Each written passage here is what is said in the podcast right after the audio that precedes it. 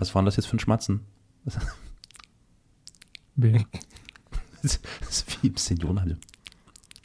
Okay.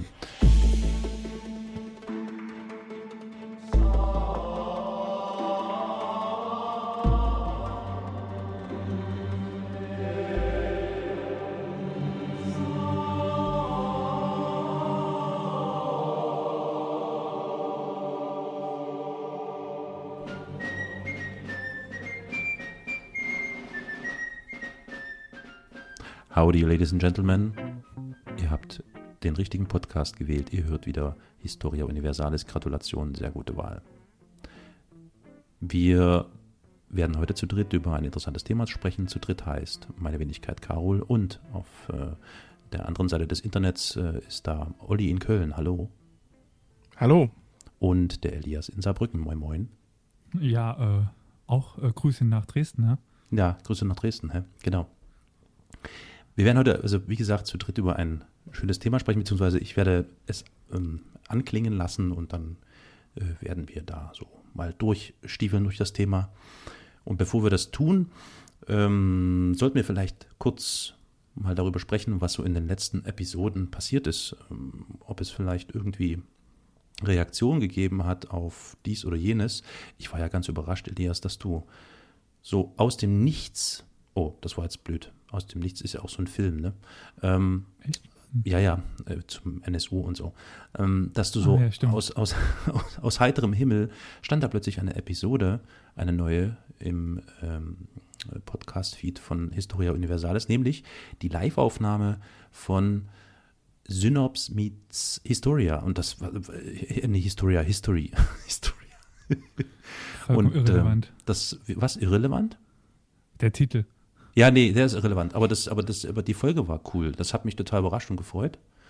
Ich habe das jetzt endlich mal so richtig in einem Stück gehört und äh, fand es ja cool, dass du auch nochmal so dazwischen gesprochen hast und so kurze Erklärungen abgegeben hast. Hat mir sehr gut gefallen. Ja, nachdem mir der Fauxpas unten gelaufen ist, das Mikrofon nicht weiter zu, zu Mhm. reichen, war, fand ich das dann schon äh, nötig, dass man weiß, wieso da plötzlich Schweigen ist. Oder man ist nur, wenn man die Boxen auftritt, ganz leise im, im Hintergrund hört. Deswegen dachte ich mir, ich sage es zumindest einmal an, dass mir da der Fauxpas unterlaufen ist. Auch an dich, Olli, großes Lob. Du hast die äh, Möglichkeiten, wie war das? Das waren so die, die Möglichkeiten, wie man zu einer friedlichen Lösung kommen könnte oder so, ne? Äh, dargeboten, Genau. vorgelesen. War auch alles, also ich fand, das war alles ein sehr stimmiges Ding. Ähm, ich weiß, dass man jetzt selbst Eigenlob und so sollte man alles nicht machen, aber ich ja, du, du jetzt, darfst ja. ich, naja, also ich meine, ich bin ja mit Teil dieses Podcasts und lobe diesen Podcast gerade. Also, weißt du wie? Nee, aber ich habe das jetzt einfach mal so als, als Unbeteiligter, weil ich, ich war ja leider nicht mit dabei, äh, mir angehört und fand es gut. Also auch Soundqualität war gut und es war total interessant. Und du weißt natürlich, Elias, dass dieses Thema äh, bei mir auf brennendes Interesse stößt und ähm, ich habe mir da sogar äh, Notizen gemacht. Ich muss mal kurz meinen Podcatcher öffnen. Ähm, du hast mich noch nicht ge geköpft, also scheint es nicht so schlimm gewesen zu, zu sein. Äh, keine Angst. Ich habe mir schon vor, ich habe schon gesagt, wir müssen das, wir müssen diese Folge fortsetzen. Ähm, scheiße, wo ist, wo, wo ist sie denn? Ach hier. Nee, aber bis, solange du, du suchst, äh, sage ich nochmal ganz kurz die letzte, ich nenne es mal reguläre Folge, Ja. über den Naumarien, über die antiken nachgestellten Seeschlachten, Mhm. ähm, die dann kurz paar Tage da, davor erschienen ist, wo wir dann Ja. aufgezeigt haben, ja, ja. wie die römischen Cäsaren, Kaiser, ja, Seeschlachten auf kleinen Teichen nachgestellt haben. Auch sehr hörenswert. Genau, richtig.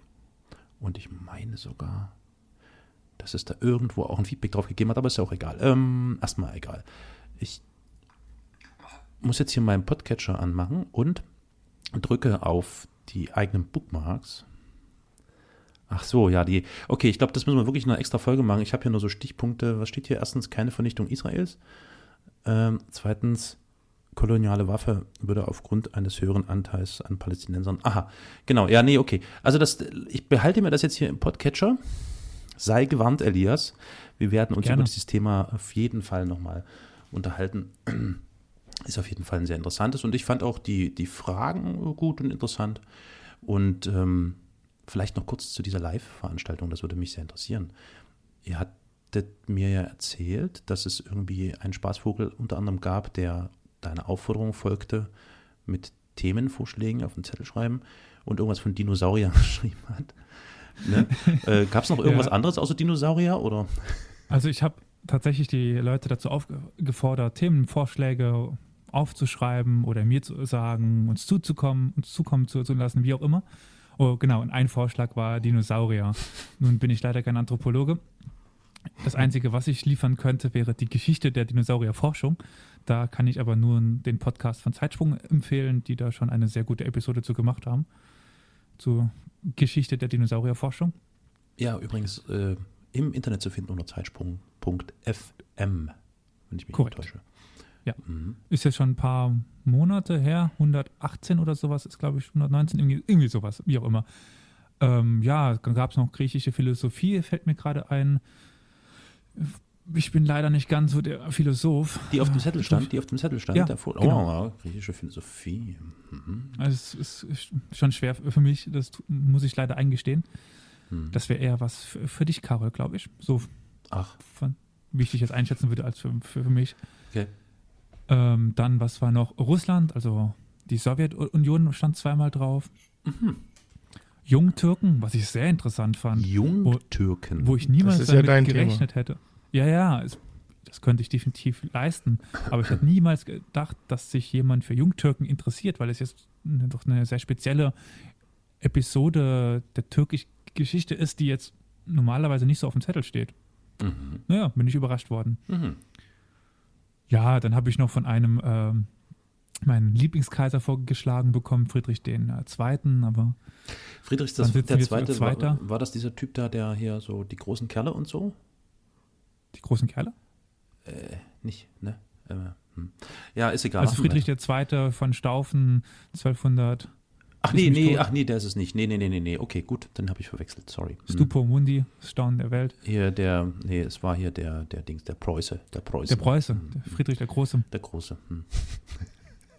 War das der, der ähm, ja, diesen, diesen Friedenspakt? Mit, äh, Mit- mit ähm, dem Nachfolger Saladin? Saladin al-Kamil. Ge- Genau, ja. Ja. Der hat Jerusalem erobert, ohne zu kämpfen. Oh, Es ist Die haben Schach miteinander gespielt, ne? äh, so sagt die Legende. darüber reden sagt wir jetzt aber nicht hier von wegen Genau. Israel, äh, Jerusalem ohne, ohne zu kämpfen. Also vielleicht fangen wir hier noch mit Schach an. Sowas. wir haben ja, Ja. schon wieder einen Nahostkonflikt. Gut. Genau, also das gab's. Ja, und halt das Thema ist meine, das nächste Datum steht, das Thema steht. Und das wurde auch vorgeschlagen, tatsächlich nicht auf dem Zettel, sondern im persönlichen Gespräch.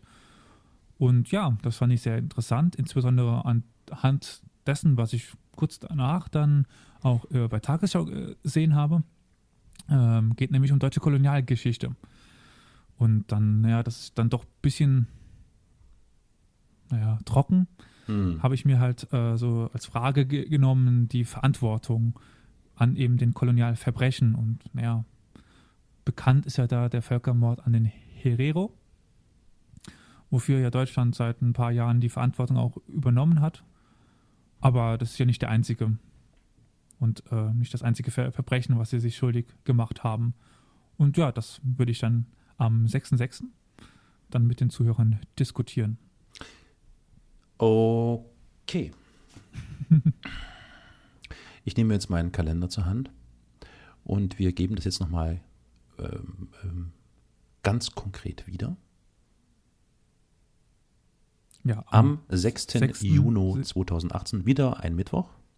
Ja, genau. Ähm, 20 ab Uhr. 20 Uhr im Synops in Saarbrücken eine neue Veranstaltung mit Elias am Mikrofon. Aber genug des Feedbacks, würde ich mal behaupten. Ja, stimmt. Aber so wie ich das äh, weiß, hat Carol uns auch noch was anderes mitgebracht, nämlich eine kleine Geschichte.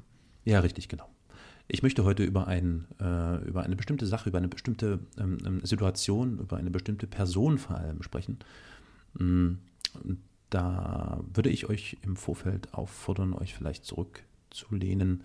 Ähm, ich mache es mir jetzt bequem, um entspannt mit tiefer Stimme eine Geschichte zu erzählen. Ich zünde mir eine Zigarette an. Wie sich das gehört. Und ich sage Howdy. Howdy. Weil, wisst ihr, was Howdy heißt? Nein. Ich weiß, für was es steht, aber nicht, Äh, was es okay, heißt. naja, was es steht, für was es steht. Ja, genau. Also es heißt ja, also ich glaube, nach meiner Erinnerung heißt es ja sowas wie, wie geht's, ne? Also how do you do, ne? So. Genau, so eine Genau. Begrüßungs. Und ich, wenn ich mich nicht ganz täusche, ist das eher so, so etwas Südländisches, äh, Südländisch, etwas Südstaatlerisches.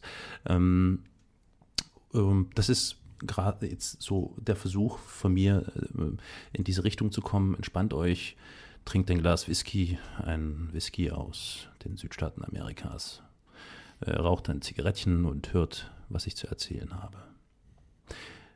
Es ist ein wunderschöner Sommertag in den Südstaaten von Amerika. Es ist ein Mittwoch.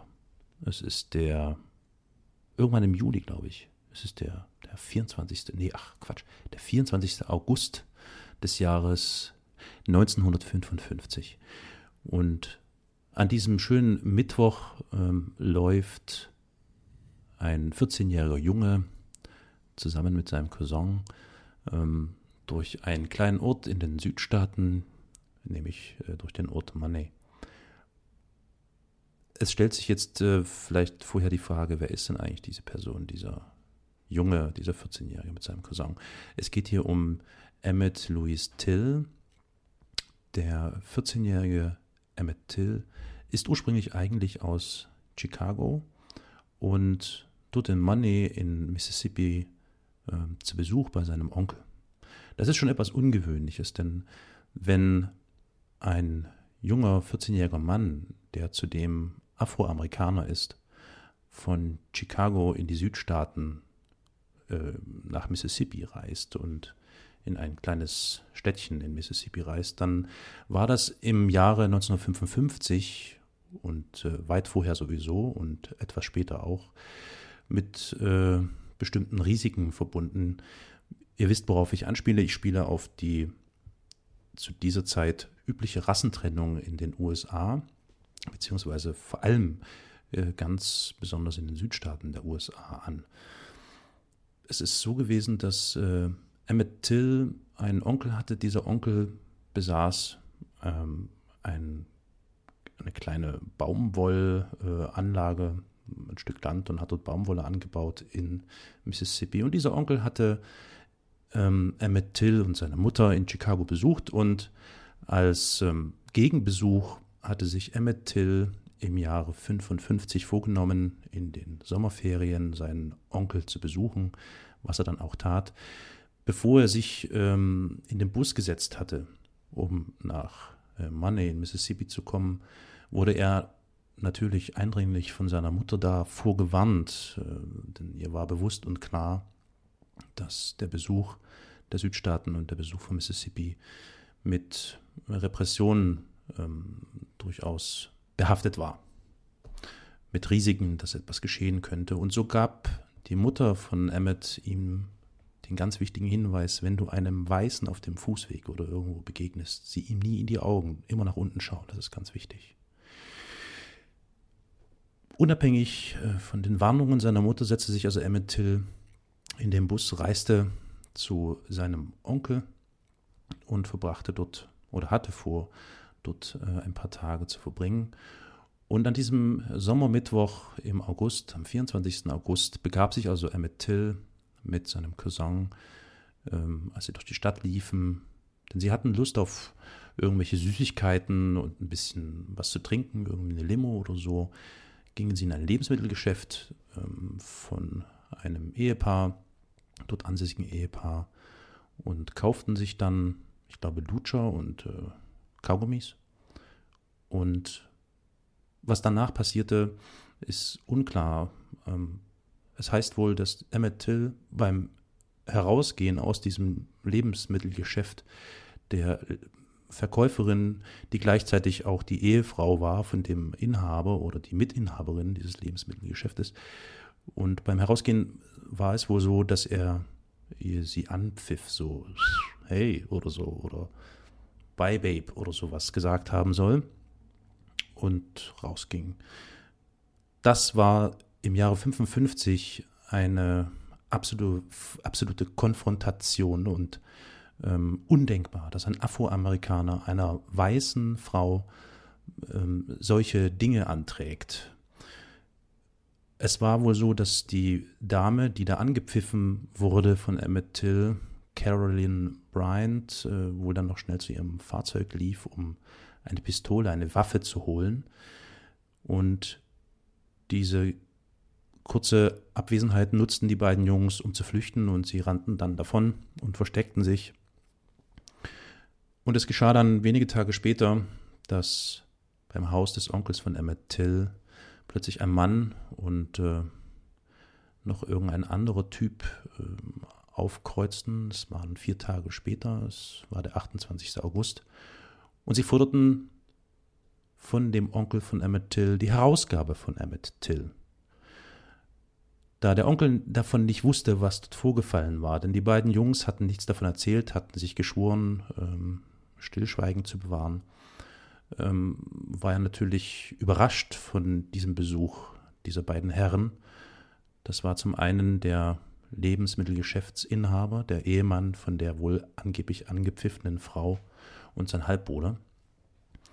Und so versuchten sie, die beiden Herren zu beruhigen, der Onkel und seine Frau. Aber das gelang nicht und sie wurden niedergeschlagen mit einem Gewehr und die beiden Typen dieser Bryant, der Mann von der Frau und sein Bruder, Halbbruder, gingen dann ins Haus, fanden Till, schleppten ihn da raus, schmissen ihn oder luden ihn hinten auf ihren Chevrolet Pickup und fuhren davon. Und dann ward Emmett Till nicht mehr gesehen. Ähm, am nächsten Tag ist dann der Onkel von Emmett Till, der hieß übrigens Moses Wright, zur Polizei gegangen und hat ähm, die beiden Typen, die da kamen, diesen Lebensmittelinhaber, Lebensmittelgeschäftsinhaber und seinen Bruder, ähm, zeigt er bei der Polizei an. Und nur zwei Tage danach, am 31. August, wurde dann der Leichnam von Emmett Till am äh, See in der Nähe, am Pacon Point, an einer Uferstelle gefunden und war ganz grauenvoll und grässlich zugerichtet. Dieser Vorfall ist ein insofern erwähnenswert. Er ist äh, natürlich schrecklich grauenvoll und brutal. Warum seid ihr eigentlich so still? Seid ihr eigentlich noch da? Du hast ja. gesagt, wir sollen uns zurücklehnen und lauschen. Okay, ich dachte jetzt, ich, ich mache jetzt hier schon die ganze Zeit äh, Selbstgespräche und ihr seid technisch schon gar nicht mehr anwesend oder so. Wir lauschen die ganz äh, mhm. interessiert. Mhm. Dieser Vorfall, finde ich, ist, ist, also er ist deswegen eine Erwähnung wert, weil er der Auslöser war für ganz viele Dinge, die dann im Anschluss passierten. Vielleicht noch ganz kurz, äh, wie es dann weiterging. Nachdem die Leiche von Emmett Till, von diesem 14-jährigen Jungen, da am, im Flussufer oder an dieser Uferstelle gefunden wurde, ähm, konnte man ganz klar sagen, der Junge ist nicht ertrunken oder so, sondern der Junge wurde ähm, durch diese beiden Typen, durch den Ehemann von der Frau und seinem Bruder, ähm, ganz grauenvoll gefoltert und getötet. Sie, ähm, ja. Da kann ich jetzt mal gerade reingrätschen. Bitte. Weißt du, wieso man es wusste, wer es war? Oder wolltest du darauf noch hinaus? Oder mhm. wusste man einfach nur, dass er ermordet worden ist? Mhm. Ja, ähm, ich setze gleich weiter fort. Okay. Ähm, vielleicht noch ganz kurz ähm, zum, zum Zustand der Leiche des Jungen, ähm, um deutlich zu machen, mit welcher Grausamkeit und ähm, wie qualvoll äh, das Ganze abgelaufen sein muss. Der, also die, die Täter haben versucht, den, den Leichnam des Jungen irgendwie zu beschweren, sodass er möglichst unter Wasser bleibt und haben ihm irgendwie so einen 30 Kilo schweren Ventilator von irgendeiner Baumwollmaschine oder so um den Hals gehangen, um den Hals gehängt, das Ganze mit Stacheldraht um den Hals befestigt und haben so versucht, die Leiche zu versenken.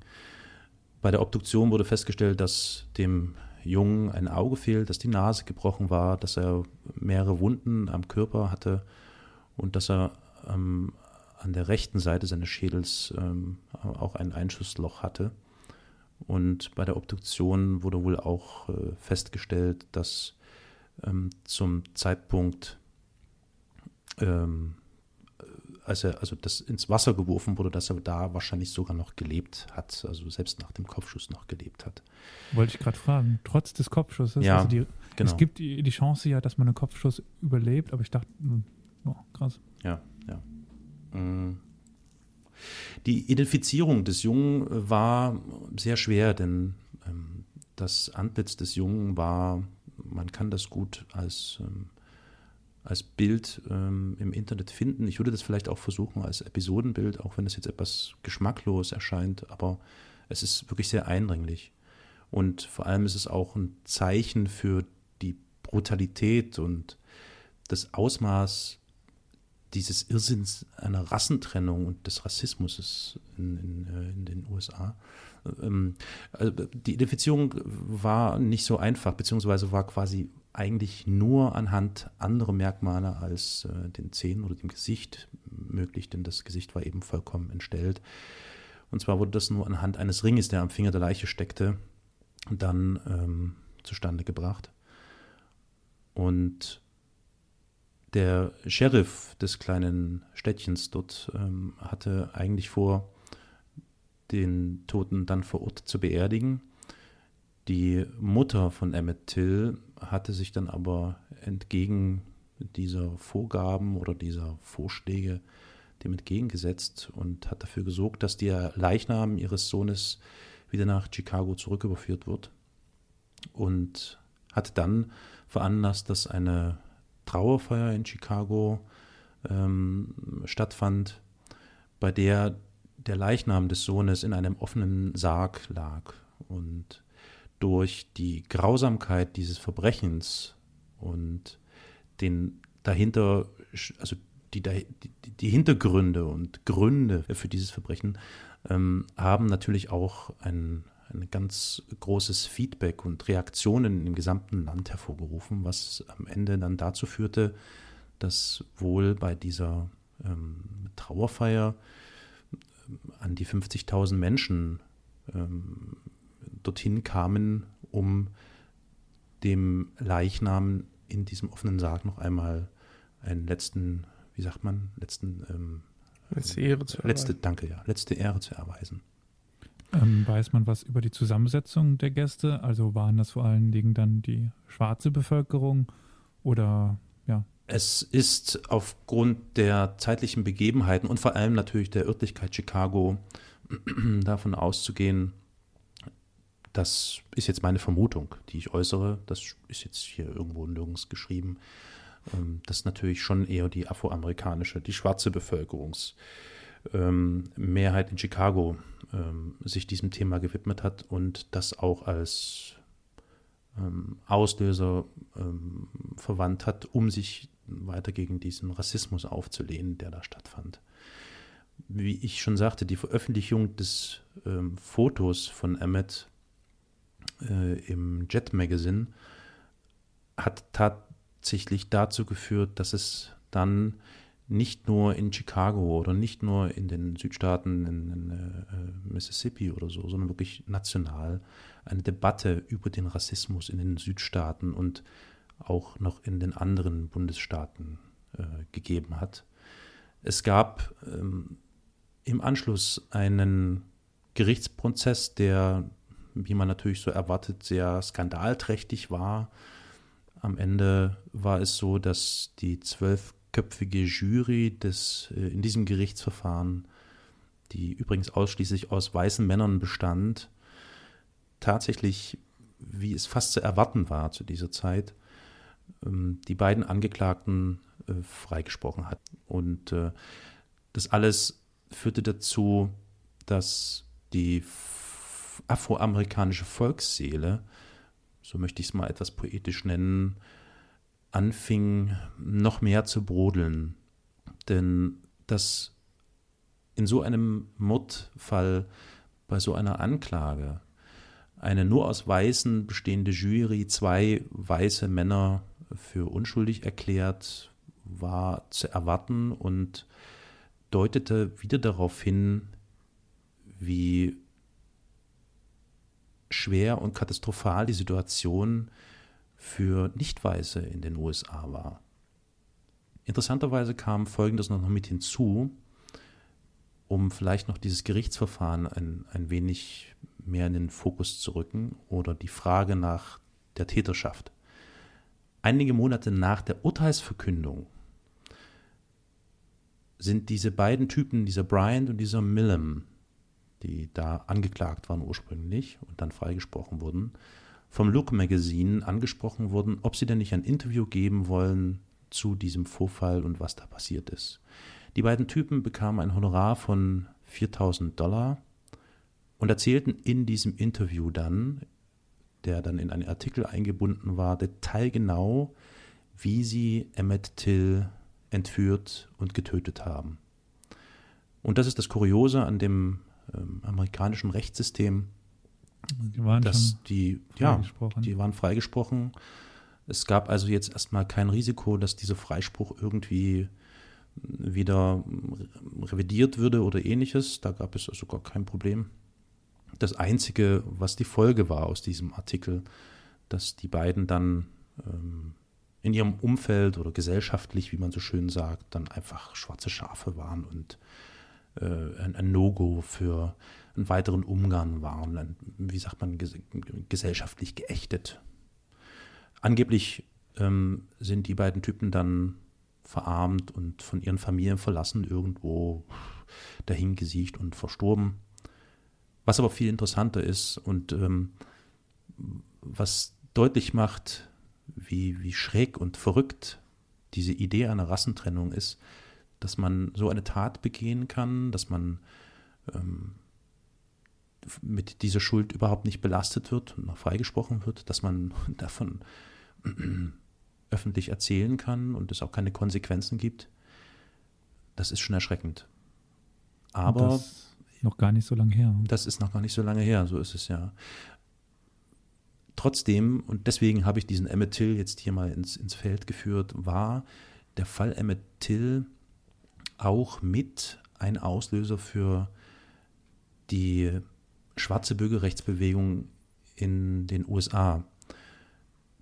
Ein paar Monate später, ich glaube im, im, im Dezember des Jahres 55, gab es dann einen weiteren Fall, der mit dieser Emmett Till-Geschichte äh, zusammen dann wirklich das Fass zum Überlaufen brachte. Und zwar war das dieser Fall der Bürgerrechtlerin Rosa Parks. Also jetzt ist es eine Bürgerrechtlerin. Damals war es noch keine Bürgerrechtlerin, also zumindest nicht in, in dieser Art und Weise. Rosa Parks war eine, wie alt war die denn damals? Ich muss mal überlegen. Die war 40, glaube ich, oder 43. Eine, also eine junge Frau, die in ähm, Montgomery, das ist auch in den Südstaaten, Alabama, ähm, mit dem Bus unterwegs war zur Arbeit, mit dem Linienbus. Und es gibt da ähm, auch im Dezember 55 natürlich weiterhin diese sogenannten Jim Crow-Gesetze. Ähm, das heißt die Rassentrennung, was dürfen Schwarze, was dürfen Schwarze, äh, was dürfen Weiße und so weiter. Jim Crow übrigens ganz ursprünglich eigentlich ein, ein, ein total abwertendes, ähm, ähm, böse Begrifflichkeit für einen, so diesen, diesen dicklippigen, tanzenden Schwarzen. Ne? Wisst ihr, was ich meine? Mhm. So dieses, Ja. dieses Stereotypenbild eines Schwarzen. Und der Ausdruck in den USA für diesen Schwarzen, der da so rumtanzt, der scheinbar auch irgendwie ein bisschen blöd im Kopf ist, das war eben Jim Crow oder Jim die Krähe. Und deswegen nannte man dann irgendwann mit der Zeit, also natürlich in, in der afroamerikanischen Bevölkerung insbesondere, diese Rassentrennungsgesetze, äh, auch Jim Crow-Gesetze. Und aufgrund dieser Jim Crow-Gesetze war es eben so, dass man, wenn man sich im öffentlichen Raum als Schwarzer bewegte, dann oder eben mit dem Bus fahren wollte, dann konnte man sich da nicht einfach in den Bus begeben, sein Ticket lösen und sich irgendwo hinsetzen, sondern es war so, dass die ersten vier Reihen in Bussen beispielsweise nur für Weiße reserviert waren. Und dann gab es dazwischen noch, glaube ich, zwei oder drei Reihen, die konnten von Schwarzen benutzt werden. Aber sobald ein Weißer kam, mussten sie auf jeden Fall den Platz machen und sich ganz hintersetzen. Das heißt, die letzten drei Reihen oder so waren für afroamerikanische US-Bürger äh, vorgesehen und interessanterweise und dementsprechend natürlich auch immer knackevoll da hinten. Vorne war alles leer, weil für Weiße reserviert, da durfte kein Schwarzer sitzen, hinten alles voll. Das war im Jahr 55 und auch später noch der normale Alltag in den USA. Und diese Rosa Parks war also mit, ihrem, äh, mit ihrer Tasche unterwegs Richtung Arbeit, saß in diesem Bus und saß in dieser mittleren Reihe, die ich gerade erwähnte, wo Schwarze sitzen dürfen, aber nach Aufforderung aufstehen und nach hinten gehen müssen. Und da kam tatsächlich ein Fahrgast an diesem Dezember und forderte Rosa Parks auf, sie möge sich bitte äh, von dannen begeben und nach hinten setzen, damit er sich hinsetzen kann. Das, äh, 1. Dezember 55 war das. Ähm, aber äh, Rosa Parks äh, hat nichts dergleichen getan. Sie blieb einfach sitzen, weil sie keinen Bock hatte, in dem Bus zu stehen. Ja, weil das wäre die einzige Möglichkeit noch gewesen. Und weigerte sich also aufzustehen. Der weiße Fahrgast äh, wandte sich dann an den Busfahrer. Der Busfahrer äh, forderte sie dann auf, forderte Rosa Parks auch nochmal auf, aufzustehen und den für Weiße reservierten Platz dort zu verlassen. Sie weigerte sich. Daraufhin rief der, rief der Busfahrer die Polizei. Die Polizei verhaftete Rosa Parks und ähm, verknackte sie, glaube ich, zu irgendwie einer Strafe, irgendwie 10 Dollar oder sowas. Ja.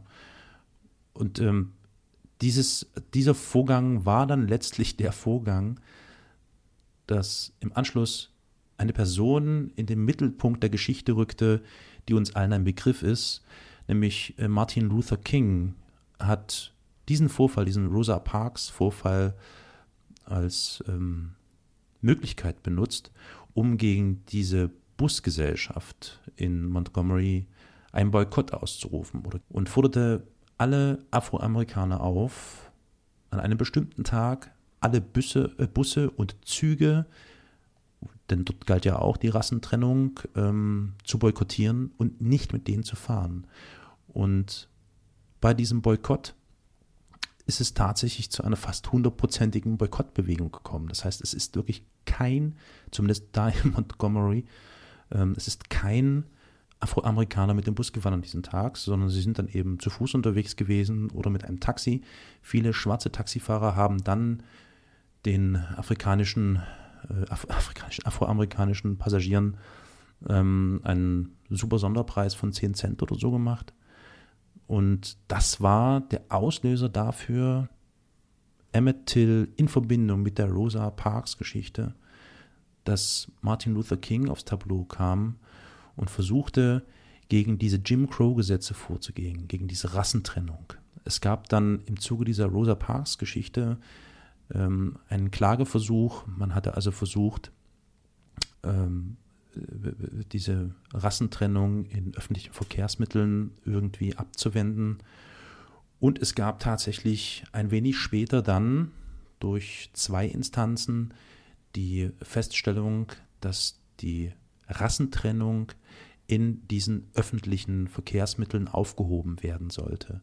Im Anschluss dann, etwas später, gab es dann ein weiteres Vorrücken in dieser Frage und die Rassentrennung zum Beispiel im Bildungsbereich in Schulen wurde ebenso aufgehoben. Das ging so weit, dass zwei oder drei Tage nachdem das Urteil darüber gefällt wurde, dass jetzt auch Schwarze auf dieselbe Schule mit Weißen gehen können, dass der dort ansässige Governor die Nationalgarde rief, um Schulen abzusperren, dass die ersten afroamerikanischen Schüler nicht in diese Schule kommen.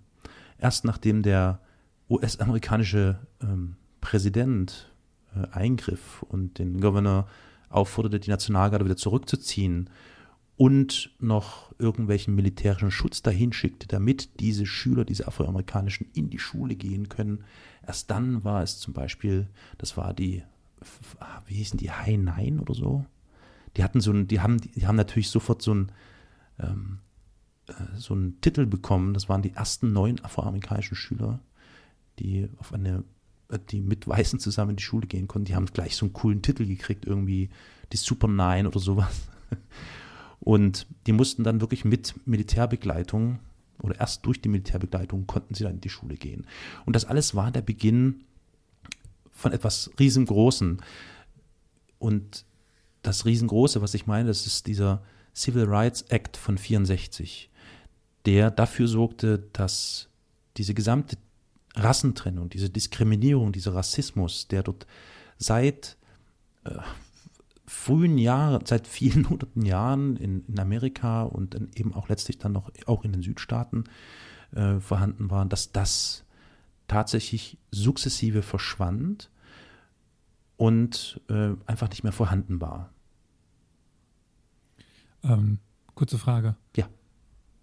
Ich wollte Die- eigentlich gerade eine Kunstpause machen. Ich wollte, verstehst du, ich wollte Uns einladen zu, Ich- zu fragen. eine Kunstpause, damit die Leute kurz nachdenken und sich sagen, oh Gott. Ja, okay, Elias. Ähm, die Sache mit der, äh, mit der Schule, mit, mit der Schulbildung, Ja, die war doch in den 60ern oder frühen 60ern. Es war doch Kennedy, der da eingegriffen hat, oder? nee, War das noch Eisenhower? das ist, äh, nee, nee, nee, nee, nee, nee, das war Eisenhower, ja, ja, ja. uh, ja, ja okay, ja. ich hätte das, das jetzt äh, Kennedy zu, zu geschrieben. Mhm. Genau, ach hier, die Little Rock Nine. die Little, Little Rock Nine. Genau, denn die Schule, um die es da ging, das war die Little Rock Central High School. Und äh, deswegen wurden diese neuen Schüler, die erstmals äh, äh, da hingehen wollten, die Little Rock Nine genannt. Und Dwight D. Eisenhower, genau, hat ähm, mittels der äh, militärischen Unterstützung und Polizei- und Armeeeinheiten dafür gesorgt, dass Auch der Wahnsinn, oder? es ist, es ist verrückt, oder? Äh, die 101. US-Luftlandedivision hat die Little Rock Nine auf dem Schulweg begleitet und sie beschützt. Denn der dortige Governor, das war Orwell Phoebus, konnte das nicht akzeptieren und wollte das Mittelnationalgarde verhindern. Ja, ähm, vielleicht ganz kurz äh, noch einmal zurück zu Emmett Till. Der Auslöser. gut, da habe ich noch mal Fragen. Ja, also ich möchte vielleicht noch mal ganz kurz wiedergeben, warum habe ich eigentlich jetzt hier diesen Emmett Till ins Spiel gebracht. Äh, Ich habe das erste Mal von Emmett Till, das kann ich gleich so sagen, ich, ich weiß nicht, war euch dieser Emmett Till ein Begriff? Kanntet ihr das vorher irgendwie?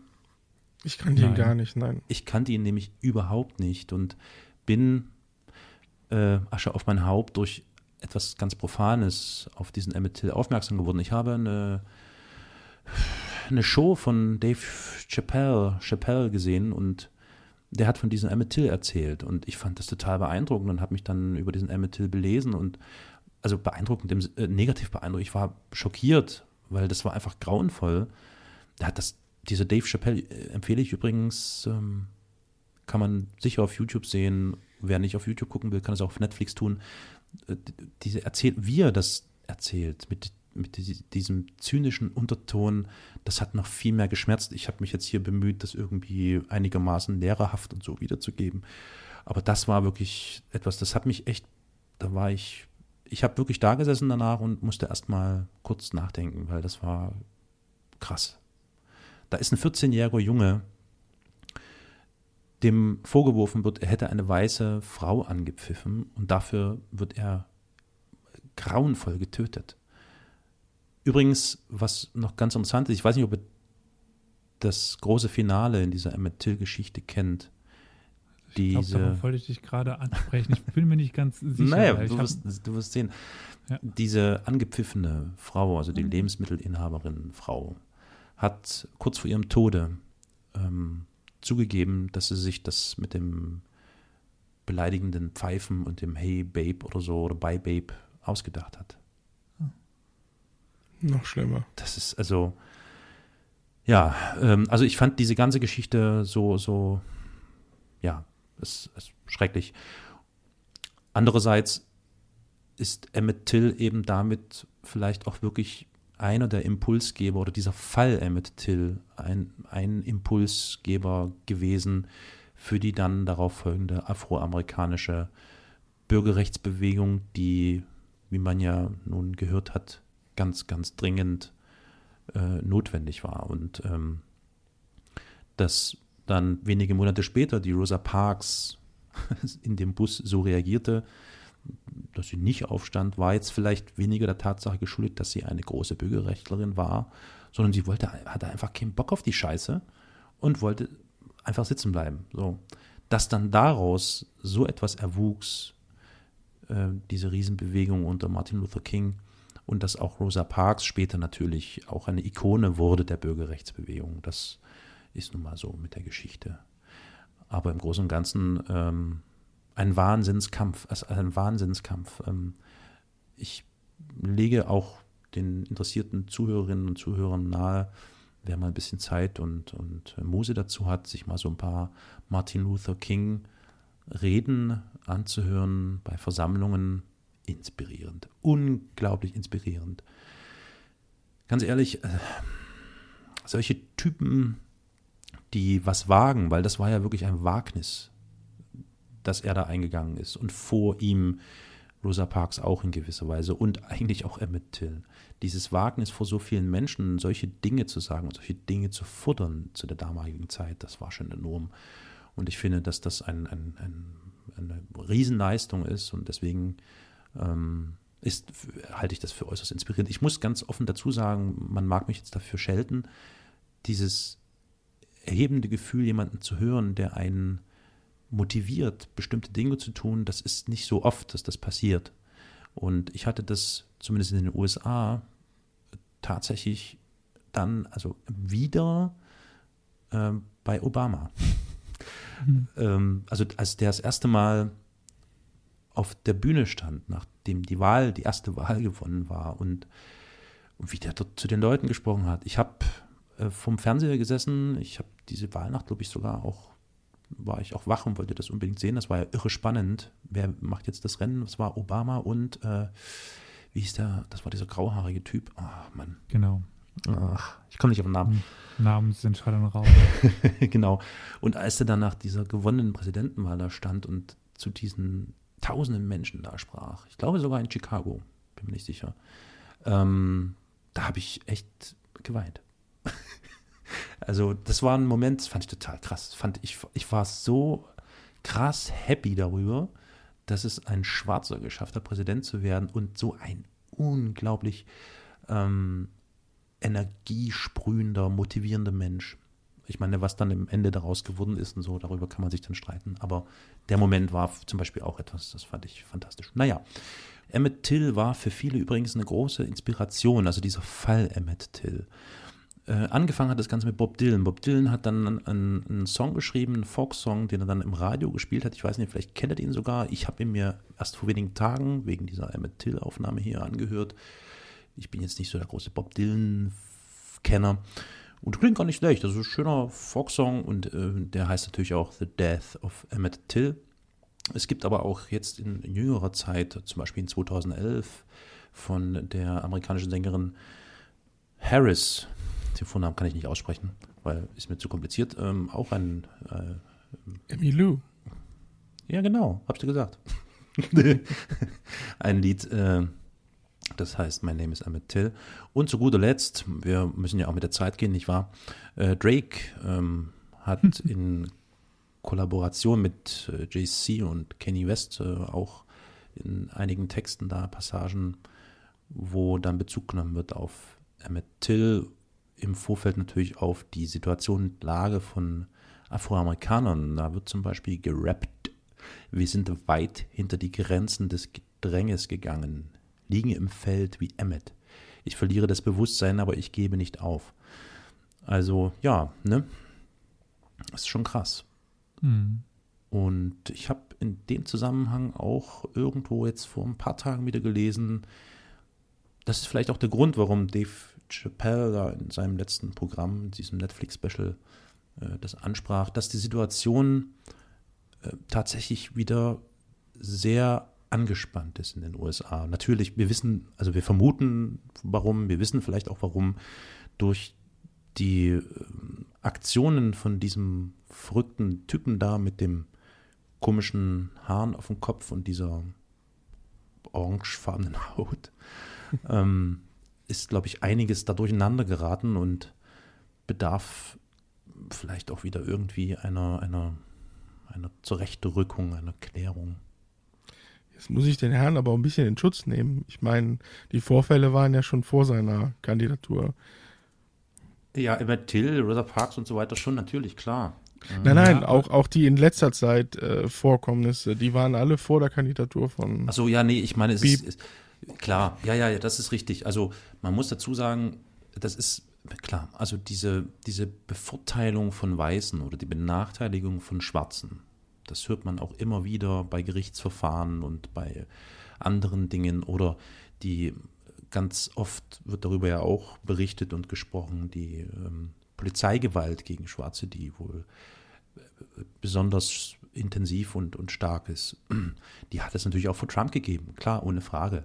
Nur ist die Atmosphäre durch die Trump-Wahl eine ganz andere geworden, nämlich könnte man vielleicht vermuten, ich bin kein Amerika-Kenner und ich bin auch nicht Amerika äh, nach der Wahl gewesen, aber man kann vielleicht schon vermuten, dass dadurch dieses Gesamtkonstrukt eher dieser, diese gefühlte Ungerechtigkeit ähm, eher gefestigt wurden, als dass es ins Wanken gerät.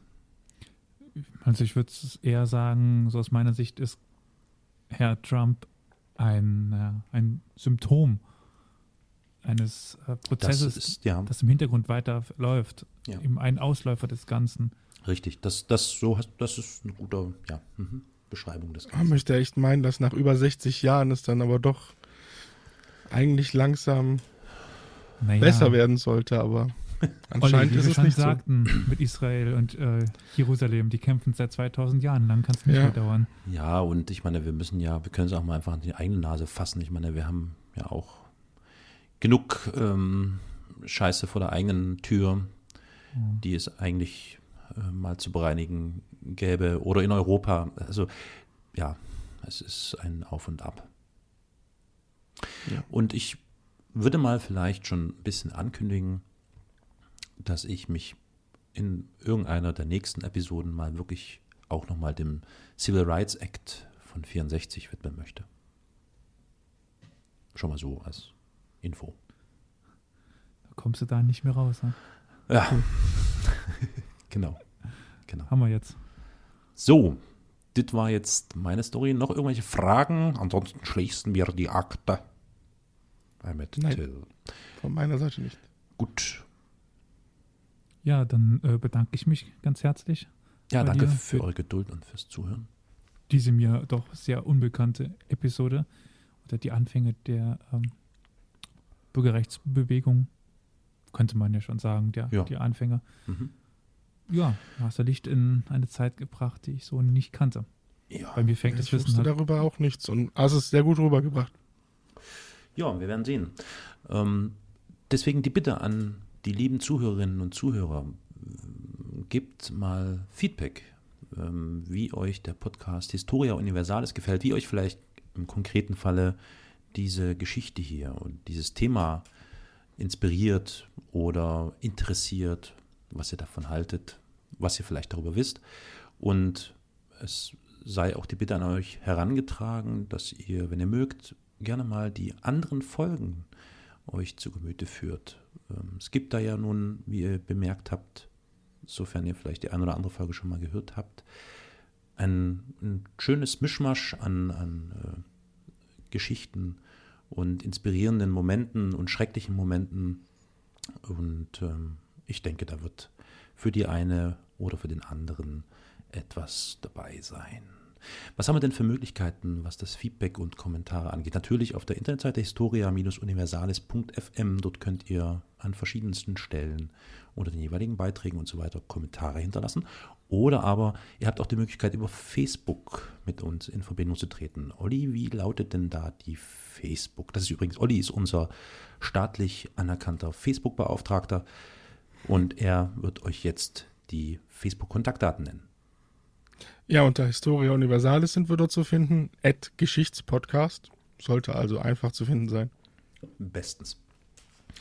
Dann gibt es noch auf YouTube die Möglichkeit, dass ihr euch äh, ähm, das, was ihr nicht hören wollt, so über Kopfhörer, sondern vielleicht einfach als YouTube-Video mit Standbild anhören wollt, euch dort das nochmal anzuhören. Dort könnt ihr auch kommentieren. Äh, wie hieß der Kanal nochmal, Elias, bei YouTube? Da bist du ja der staatlich anerkannte YouTube-Verantwortliche. Ja, der Propagandaminister. Der Pro Ganz unkreativ tatsächlich Historia Universalis, der Geschichtspodcast. Ach Mensch, ja. Für eine eigene URL reicht es noch nicht. Ja. Gut. Und mir ist, noch eine, äh, etwas eingefallen. Also wenn ihr direkt eine Mail schreiben wollt, podcast at historia-universalis.fm findet ihr auf der Website.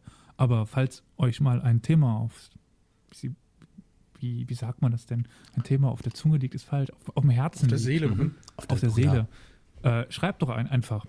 Ich denke, es lässt sich bestimmt ermöglichen, das äh, auch mal zur Sprache kommen zu lassen. Also, wenn ihr wollt, Richtig, schickt uns auch ja. mal Anregungen für, für neue Themen, was interessiert euch. Ja, das war noch so von, von meiner Seite. Vielleicht gibt es ja auch irgendeinen Spezialisten oder eine Spezialistin unter den Zuhörerinnen und Zuhörern, die vielleicht zu einem bestimmten konkreten Thema auch in Form eines, ähm, eines Austauschs äh, zur Verfügung stehen, den wir aufzeichnen. Oder? Wäre das vielleicht eine Idee? Jetzt bin ich gerade vorgeprescht mit sowas, ohne das vorher abzusprechen. Noch sind wir offen. Ja, noch sind wir, wir sind offen. Offen wie. Hm. Genau. Ähm, ja, also, was haben wir denn noch? Achso, und dann haben wir noch Twitter. Da könnt ihr uns gerne folgen. Wir freuen uns über jeden Follower. Ähm, bei Twitter unter @geschichtspot ähm, mit D am Ende äh, könnt ihr ähm, ja, mit uns in Verbindung treten und uns gerne auch PMs schreiben, wie es so schön heißt. Und zu guter Letzt sind wir auch noch äh, telefonisch zu erreichen, wobei ich die Telefonnummer, ja, die muss ich mir immer erst noch raussuchen. In jedem Falle. Red einfach weiter. Ja.